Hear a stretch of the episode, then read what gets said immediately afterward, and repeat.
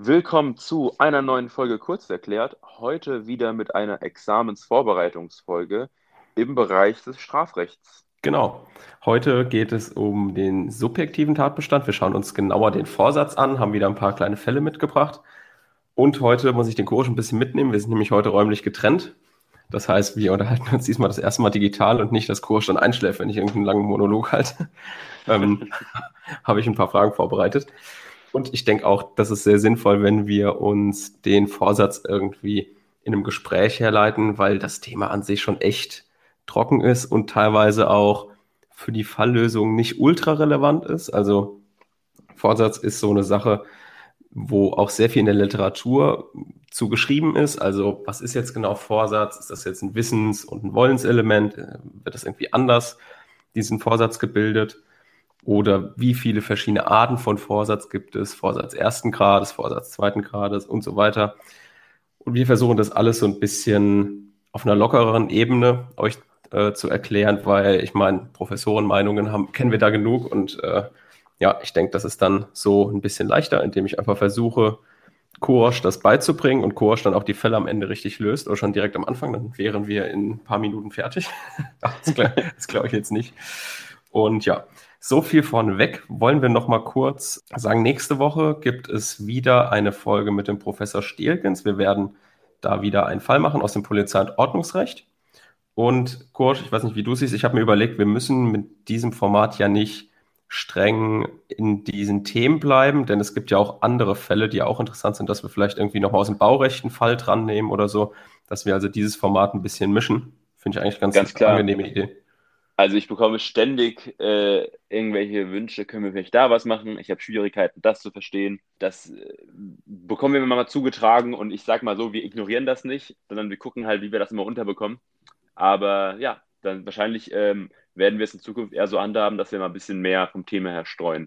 Genau, vor allem mit diesem Format mit dem Professor Stelkens denke ich, dass man da gut streuen kann und dass wir dann dadurch, dass wir es in einer Zwei-Wochen-Taktung machen, dass wir in der anderen Woche dann immer ähm, so ein bisschen, also in unserem normalen Schema bleiben, dass wir dann immer zum Beispiel jetzt noch Polizei- und Ordnungsrecht machen und danach, je nachdem, was dann halt drankommt. Genau. Ja, das klingt auch ganz gut. Und dann fangen wir auch direkt mal an. Ich erkläre dir jetzt mal kurz, wie so ein Strafrechtstatbestand aufgebaut ist. Das hatte ich ja schon mal angeschnitten. Das wird eingeteilt in den objektiven und den subjektiven Tatbestand. Kannst du dich noch erinnern, was jetzt objektiv, was subjektiv heißt? Warum teilen wir das so ein?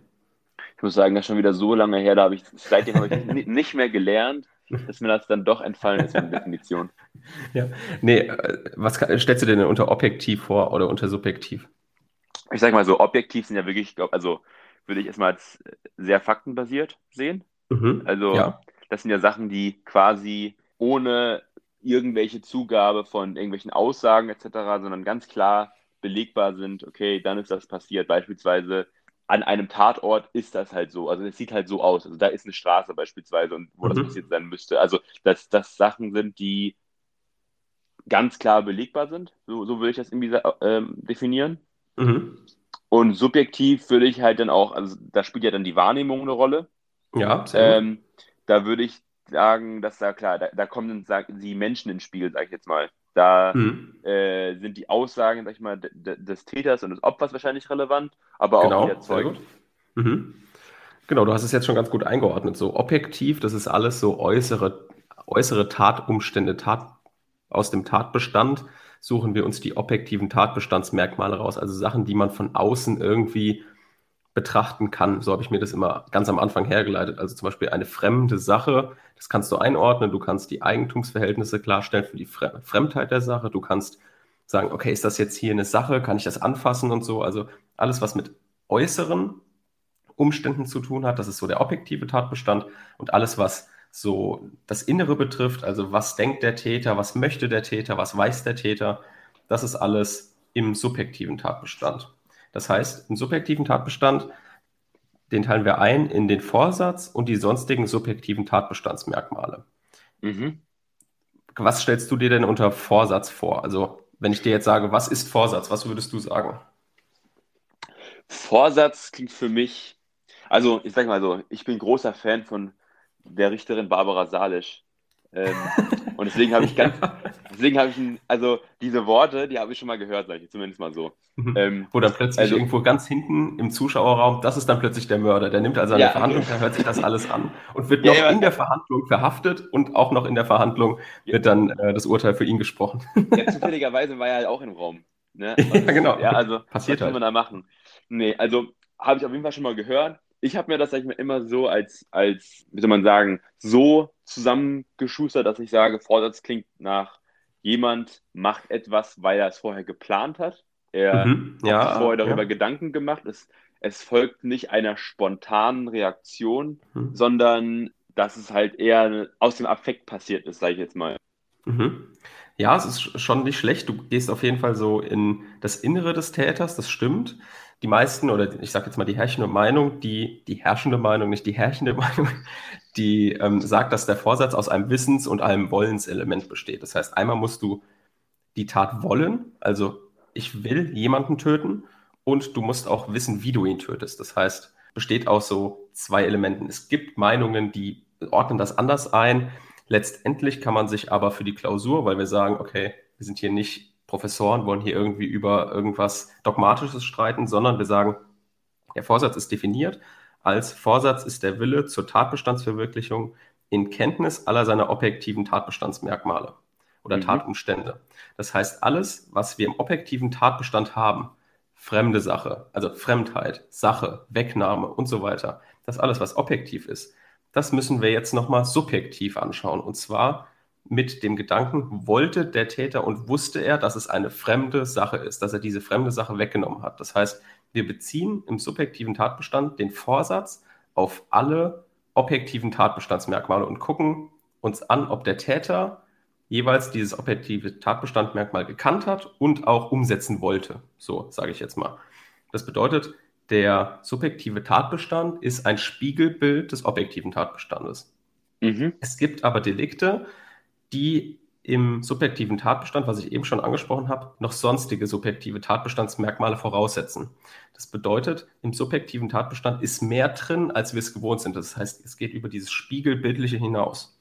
Und alles, was dann mehr im subjektiven Tatbestand gewollt ist, das nennt man dann überschießende Innentendenz. Denn man kann sich das so merken, dass normalerweise ist der subjektive Tatbestand das Spiegelbild des objektiven Tatbestands. Das heißt, das Fass ist sozusagen voll. Und alles, was noch draufkommt, zusätzlich im subjektiven Tatbestand, das lässt den Fass, das Fass überlaufen. Das heißt, es schießt was über. Und was schießt über? Etwas, was aus der inneren Richtung kommt des Täters, aus dem subjektiven Tatbestand. Das heißt, wir können uns das so merken, dass die überschießende Innentendenz das fast zum Überlaufen bringt. So ein bisschen, so habe ich mir das immer gemerkt. Einfach so ein bisschen bildlich. So, das waren jetzt natürlich alles nur so Sachen, die wir in der Klausur nicht schreiben können, sondern das haben wir alles im Hinterkopf. Wir wissen, wir teilen uns den subjektiven Tatbestand ein in Vorsatz und sonstige subjektive Tatbestandsmerkmale. Prüfen also mit dem Vorsatz, ob der Vorsatz mit jedem objektiven Tatbestandsmerkmal übereinstimmt. So. Aber jetzt versuchen wir das nochmal irgendwie im Gesetz zu belegen. Korsta ist jetzt kein Gesetz nehme ich an. Oder hast du nee. inzwischen eins zugelegt? Leider also, nein. Verdammt. Okay, dann muss ich dir jetzt vorlesen, wo vielleicht der Vorsatz geregelt ist. Ich kann mal so viel schon mal sagen, der Vorsatz ist im Gesetz nicht geregelt. Das heißt, es ist nur immer ein bisschen umschrieben, was denn Vorsatz ist, was vielleicht die Kehrseite des Vorsatzes ist und wann dieser Vorsatz vorliegen muss. Ich lese jetzt zwei Paragraphen vor. So, für die heutige Folge ist vor allem der Paragraph 16 wichtig. Der Paragraph 16 ist der regelt sozusagen die Kehrseite des Vorsatzes. Weil der Vorsatz nicht geregelt ist, orientieren wir uns immer am Paragraph 16. Der sagt, wer bei Begehung der Tat einen Umstand nicht kennt, der zum gesetzlichen Tatbestand gehört, handelt nicht vorsätzlich. Also es ist sozusagen die Kehrseite, weil es das negativ beschreibt. Das bedeutet, derjenige, der alle Umstände der Tat kennt und auch deswegen so handelt, der handelt vorsätzlich. Im Umkehrschluss heißt das, derjenige, der etwas aus dem objektiven Tatbestand nicht kennt, handelt eben nicht vorsätzlich. Also wenn ich zum Beispiel nicht weiß, dass die Sache fremd ist oder ich es nicht wegnehmen wollte, diese Sache, jetzt beim Diebstahl, dann liegt kein vorsätzliche Tat vor. Genau, das ist schon mal wichtig zu merken.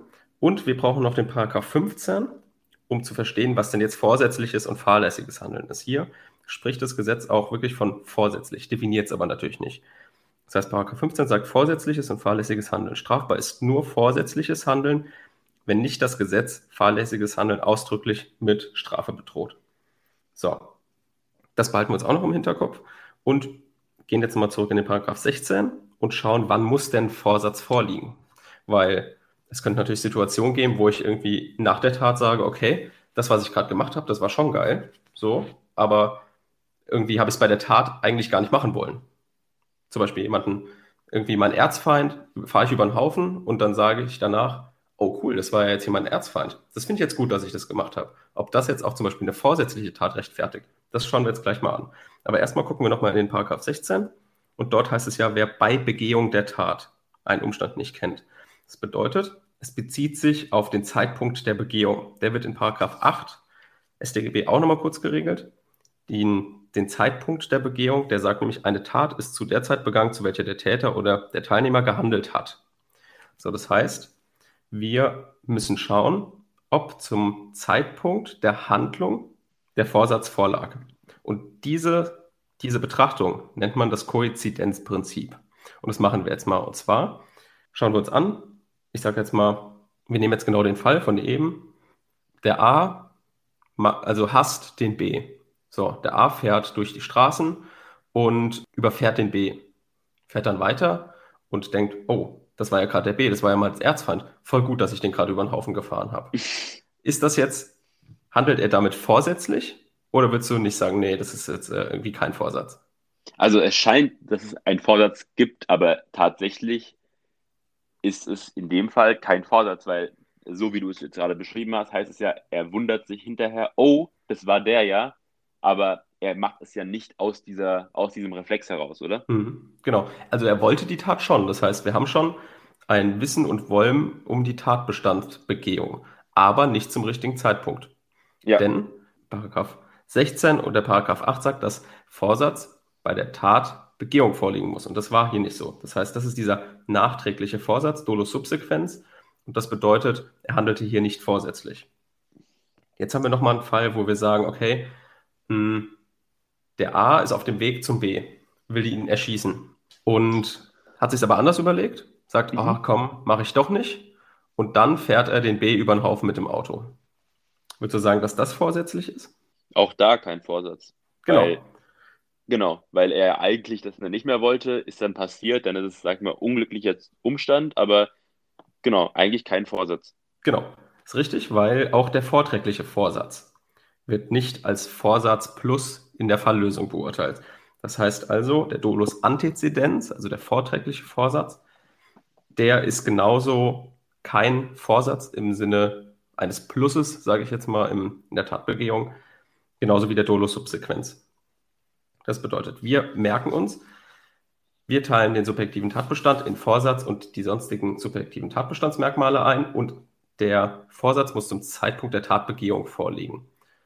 Das heißt auch, dass ein vorträglicher oder nachträglicher Vorsatz, Dolus Subsequenz und Dolus Antezedens kein Vorsatz plus sind in unserer Falllösung. So, also wir gehen jetzt von dem Grundfall aus, der A geht zu B und will ihn erschießen er kommt bei B an, schießt ihm in den Kopf, der B ist tot. So, da haben wir einen ganz klaren Fall von Vorsatz plus, denn er weiß um die Tat, er will die Tat und hat Kenntnis aller objektiven Tatbestandsmerkmale. Mhm. Jetzt gibt es natürlich aber auch Grenzfälle. Und hier wird, ordnen wir ganz kurz die verschiedenen Vorsatzmöglichkeiten ein. Es gibt Vorsatz Dolus directus ersten Grades, Dolus directus zweiten Grades und Dolus eventualis. Dolus directus ersten Grades ist der Absichtsvorsatz. Das bedeutet, das Wollenselement überwiegt. Der Dolus directus zweiten Grades, da überwiegt das Wissenselement. Und beim Dolus eventualis, das ist die billigende Inkaufnahme des Todes und ist die Abgrenzung zur Fahrlässigkeit. Das wird in den ersten Semestern sehr umschweifend diskutiert. Ich habe jetzt selten erlebt, dass es in einem Examen mal vorkommt, dass du hier wirklich großen Streit aufmachen musst. Du musst einfach nur kennen, wenn jemand etwas billigend in Kauf nimmt, dann ist das noch vorsätzlich. Und sobald er nur darauf vertraut, dass das Risiko sich nicht verwirklicht oder der Erfolg nicht eintritt, also der Tod nicht eintritt, dann ist es Fahrlässigkeit. Diese Abgrenzung ist sehr schwammig und man kann es nicht immer deutlich unterscheiden. denn es ja auch dann in einem Gerichtsverfahren musst du das ja auch beweisen. Du musst dem Täter beweisen können, dass er das billigend in Kauf genommen hat oder halt nur da, darauf vertraut hat, dass der Erfolg nicht eintritt. Das sind also so zwei Dinger, die wirklich extrem eng beieinander liegen. Deswegen gucken wir hier immer im Sachverhalt. Wenn es mal so einen Fall gibt im Examen, dann sind da sehr viele Sachverhaltsangaben. Also wenn jetzt zum Beispiel der A geht zu B, um ihm eine Abreibung zu verpassen. Auf halber Strecke ändert er seinen Plan und will ihm nur alles nehmen, was er hat. Er will ihn also mhm. irgendwie so vernichten, das Geld nehmen und deswegen geht er zum B und zündet das Haus an. So, und wenn jetzt im Sachverhalt steht und dabei war ihm egal, ob der B auch im Haus ist oder dabei nimmt er billigend in Kauf, dass der B auch im Haus ist und das Haus brennt ab und B ist noch drin und stirbt, dann ist das noch vorsätzlich, denn er hat es billigend in Kauf genommen. Wenn jetzt da aber steht, ja, der A geht zu B und zündet das Haus an, er vertraut darauf, dass der A nicht im Haus ist oder die Argumentation geht in diese Richtung, dann ist es eben kein Vorsatz mehr.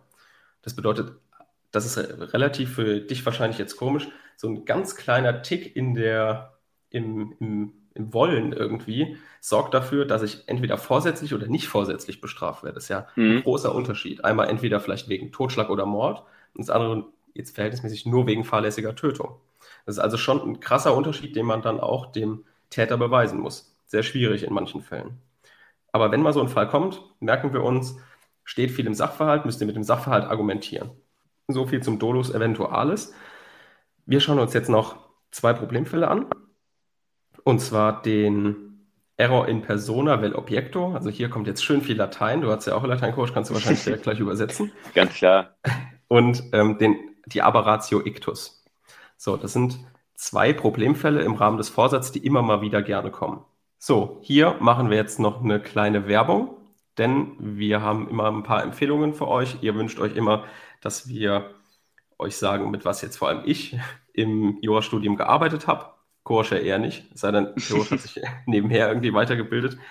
Und zwar habe ich heute ein Skript, was ich euch vorstellen möchte. Und zwar wieder vom Nomos Verlag, haben wir zur Verfügung gestellt bekommen. Mit dem Skript habe ich auch gelernt. Ähm, zum, ich glaube, zur Zwischenprüfung war das. Und zwar beschreibt dieses Buch, wie man an Klausuren und Hausarbeiten im Strafrecht rangeht. Das heißt, das ist ein Skript von etwa 140, 150 Seiten. Und hier wird beschrieben, wie ihr an einen Fall rangeht, wie könnt ihr mit dem, gut mit dem Sachverhalt arbeiten, wie baut ihr die Meinungsstreitigkeiten auf, wie geht ihr mit der Argumentationstechnik um und ähm, vor allem ist dann hinten im Anhang auch noch Grundlagen zur Auslegung und zur juristischen Argumentation. Das heißt, es geht nicht nur auf Strafrecht ein, sondern gibt euch auch Hinweise für die anderen Rechtsgebiete. Ich habe damit mir so ein bisschen die Klausuren und Hausarbeiten im Strafrecht erleichtert, muss ich sagen, und ist, denke ich, eine gute Sache. Hört sich gut an, oder? Was würdest du sagen? Ja, auf jeden Fall. Also das klingt ja so, als ob man auf jeden Fall formal dann keine Fehler mehr macht. Ja, hoffentlich. Also, falls ihr Interesse daran habt, dann findet ihr ähm, das Buch unter dem Namen Klausuren und Hausarbeiten im Strafrecht von den Autoren Wohlers, Schur und Kutlich. Könnt ihr einfach beim mal nachgucken. Nomos. Genau, beim Nomos Verlag. Wenn es euch gefällt, ja, würden wir uns freuen. Werbung Ende. Und zwar beschreibe ich jetzt erstmal einen Fall und Korsch versucht den mal zu lösen. Wir befinden uns jetzt im Error in persona vel objecto.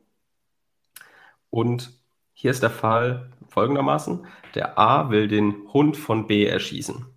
Die beiden sind Nachbarn und der A geht auf das Grundstück von B.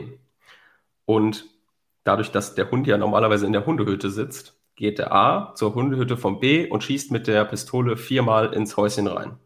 So, hier hat sich aber jetzt nicht der Hund versteckt, sondern das Kind von B. Das heißt, der A hat aus, also ich sage jetzt mal aus Versehen, das Kind getötet. So, was würdest du sagen? Ist er jetzt wegen einem vorsätzlichen Totschlag strafbar gegenüber dem Kind oder nur wegen einer fahrlässigen Tötung? Klingt für mich nach eigentlich eher nach fahrlässiger Tötung. Mhm. Es ist ja nicht geplant, dass das Kind sterben soll und das ist ja auch nicht seine Intention. Mhm. Ähm, er macht das, weil er halt erwartet, dass er so halt den Hund töten kann. Das ist sein Hauptziel. Mhm, schon mal gut. Also erstmal fahrlässige Tötung am Kind. Und was würdest du sagen mit dem Hund? Das wäre auf jeden Fall mit Vorsatz gewesen. Also wenn der Hund stirbt, dann ist das vorsätzlich, weil er ja wirklich aktiv versucht, das zu tun. Und das ist sein Ziel von Anfang an. Und er mhm. macht es ja, er schießt ja auch nicht willkürlich irgendwo hin, sondern er schießt ja in das, in die Hundehütte, weil er erwartet, dass der Hund da ist. Perfekt, du hast schon den zweiten Fall gelöst, aber ich wollte jetzt erst noch auf dem ersten Fall dadurch, dass er jetzt das Kind getötet hat, aber er trotzdem versucht, den Hund zu töten. Das heißt, hier wäre er jetzt zu bestrafen folgendermaßen, und zwar wegen fahrlässiger Tötung in Tateinheit mit versuchter Sachbeschädigung, weil der Hund im Sinne des Strafgesetzbuchs eine Sache ist und deswegen wäre das fahrlässige Tötung in Verbindung mit versuchter Sachbeschädigung. So, und Begründung hast du schon ganz richtig, also in die Richtung gedeutet. Und zwar haben wir den Paragraph 16, der sagt, dass wenn jemand Umstände nicht kennt, darf er auch nicht vorsätzlich dafür bestraft werden. Und er kannte hier das Rechtsgut nicht, was er verletzt, und zwar das Rechtsgut Mensch. So, er wollte ein, eine Sache beschädigen und keinen Mensch töten. Das heißt, hier sind die Schutzgüter, die betroffen sind, sind nicht gleichwertig. Sobald du, du hast ja eben schon angesprochen, wenn das jetzt der Hund gewesen wäre, dann wäre natürlich, wären die, oder sagen wir mal ein anderer Hund, dann wären natürlich die Objekte gleichwertig und bedeutet, dann wäre er wegen Totschlag zu verurteilen. So, jetzt machen wir den Fall, der A will den B töten und läuft deswegen auf das Grundstück vom B. Dort läuft aber jetzt, aber jetzt die Ehefrau C übers Grundstück, aber wegen der Dunkelheit kann der A die C nicht erkennen und hält die C für den B und schießt auf die C. Die, A, äh, die C stirbt und wie ist jetzt der A zu bestrafen? Ist der A wegen fahrlässiger Tötung an der C oder ist er wegen vorsätzlicher vorsätzlichem Totschlag an der C zu bestrafen. Was würdest du sagen? Eigentlich würde ich das relativ ähnlich einschätzen wie den vorigen Fall. Mhm. Weil ja wieder, der Vorsatz war ja ein anderer, er wollte jemand anderes töten und letzten Endes hat er dann, sag ich mal, aus Versehen jemand anderes getötet. Fahrlässige Tötung wäre für mich dann hier das Richtige. Mhm. Also du sagst sozusagen, die Identität von der Person wäre ein Tatumstand, den er nicht gekannt hat. Ja. Sozusagen. Genau. Ja. Das ist aber in dem Fall falsch, denn wie wir eben schon festgestellt haben mit dem Hund, wenn er den Hund getötet hätte, dann wären die Objekte gleichwertig. Das ist jetzt hier mhm. genauso. Das heißt, er hat jetzt einen Mensch getötet und er wollte auch einen Mensch töten. Okay. So, die Identität, das ist ein Motivirrtum, der jetzt im Sinne des Paragraph 16 irrelevant ist. Das heißt, okay. die Motivirrtümer bleiben immer außen vor. Denn die Kontrollfrage, die wir uns dann immer stellen, ist, würde sich an der Strafbarkeit etwas ändern, wenn die Vorstellung des Täters zutreffen würde? So, und wir gucken jetzt mal in den ersten Fall mit dem Hund. Da war die Vorstellung, eine Sachbeschädigung zu begehen. Und die Realität war ein Totschlag. Das bedeutet, hier stimmt es nicht überein. Und wenn wir uns jetzt den zweiten Fall angucken, war die Vorstellung, einen Menschen zu töten, also Paragraph 212 Totschlag. Und was ist eingetreten? Ein Totschlag, Paragraph 212. Also stimmt das. Okay. Und deswegen ähm, sind solche Motivirrtümer, die Identität einer Person, sind immer irrelevant. Es kommt immer darauf an, ob die Tatobjekte gleichwertig sind. Wenn sie gleichwertig sind, dann wegen vorsätzlichem Totschlag. Wenn sie nicht gleichwertig sind, muss man wegen fahrlässiger Tötung verurteilen. Mhm. So. Das heißt, Ero in Persona haben wir abgeschlossen. Jetzt kommen wir zur Aberratio Ictus. So, die Aberratio Ictus geht folgendermaßen. Der A möchte den B erstechen und B weicht aus und A ersticht die C, die dahinter steht. Was würdest du da sagen? Ist der B jetzt an der C wegen vollendetem Totschlag zu bestrafen? Puh, das ist schwierig. Also per se würde ich sagen, eigentlich ist das ja wieder, also er tötet jemanden, er wollte jemanden töten, aber er tötet die falsche Person. Also mhm. äh, eigentlich würde ich ja sagen, fahrlässige Tötung Mhm. Weil er ja, weil das ja aus, also er wollte jemanden töten, aber die Person, die er töten wollte, hat sich bewegt und dann ist jemand anderes verletzt worden, bzw. getötet worden. Deswegen dadurch würde ich sagen, eher eine fahrlässige Tötung. Mhm. Fahrlässige Tötung an der C und an dem B, der ausgewichen ist? Äh, gute Frage. Äh, ja, versuchter to Totschlag. Ja, sehr gut. Hast genau richtig gelöst. Das macht auch die herrschende Meinung genauso, die sagt, dass der Vorsatz sich konkretisiert hat in dem Fall. Mhm. Und zwar hat sie sich konkretisiert, der Vorsatz, man kann sich das merken wie ein Tunnel. Der Tunnel, der ging jetzt nur auf B. Das heißt, derjenige, der dann ausweicht und der A trifft dann die C, das ist nicht von seinem Vorsatz umfasst. Bedeutet auch, dass er bei der C nur wegen Fahrlässigkeit und wegen dem ausweichenden Objekt wegen Versuch zu bestrafen ist. Hier muss man aber aufpassen, wenn er sich gedacht hat, das ist manchmal ein kleiner Klausurfalle, wenn er sich gedacht hat, ach, auch wenn da jemand dahinter steht, ist mir egal, den töte ich gleich mit, dann ist das nicht mehr konkretisiert, denn dann ist, liegt ein Dolus Eventualis auch für ein Zweitobjekt vor. Aber das haben wir in dem Fall nicht. Wir haben hier eine Konkretisierung, den Tunnel auf den B. Der B weicht aus, wir treffen den C, also Fahrlässigkeit an der oder dem C und Versuch an dem ausgewichenen Objekt. Das ist aber natürlich umstritten, denn es gibt auch manche, die sagen, okay, war das jetzt vorhersehbar, dieses Ausweichen, war das vorhersehbar, dass er jemand anders treffen konnte? Dann haben wir einen vollendeten vorsätzlichen Totschlag an der C. Und wenn es unvorhersehbar gewesen wäre, also wenn er die C nicht mit eingeplant hätte oder es nicht vorhersehen konnte, dann macht die das genau mit dieser Konkretisierungstheorie, die wir eben uns erarbeitet haben. Mhm. Es gibt aber auch noch jemanden, die machen das so, wie du ungefähr mit deinen ersten Worten darauf hinaus wolltest, denn die schauen sich an, wenn die Rechtsgüter gleichwertig sind. Also wenn wie hier ein Mensch getötet werden sollte und es stirbt auch ein Mensch, dann machen die da keinen Unterschied und sagen auch, dass der Paragraph 212, also der vorsätzlich vollendete Totschlag, auch an der C vorliegt.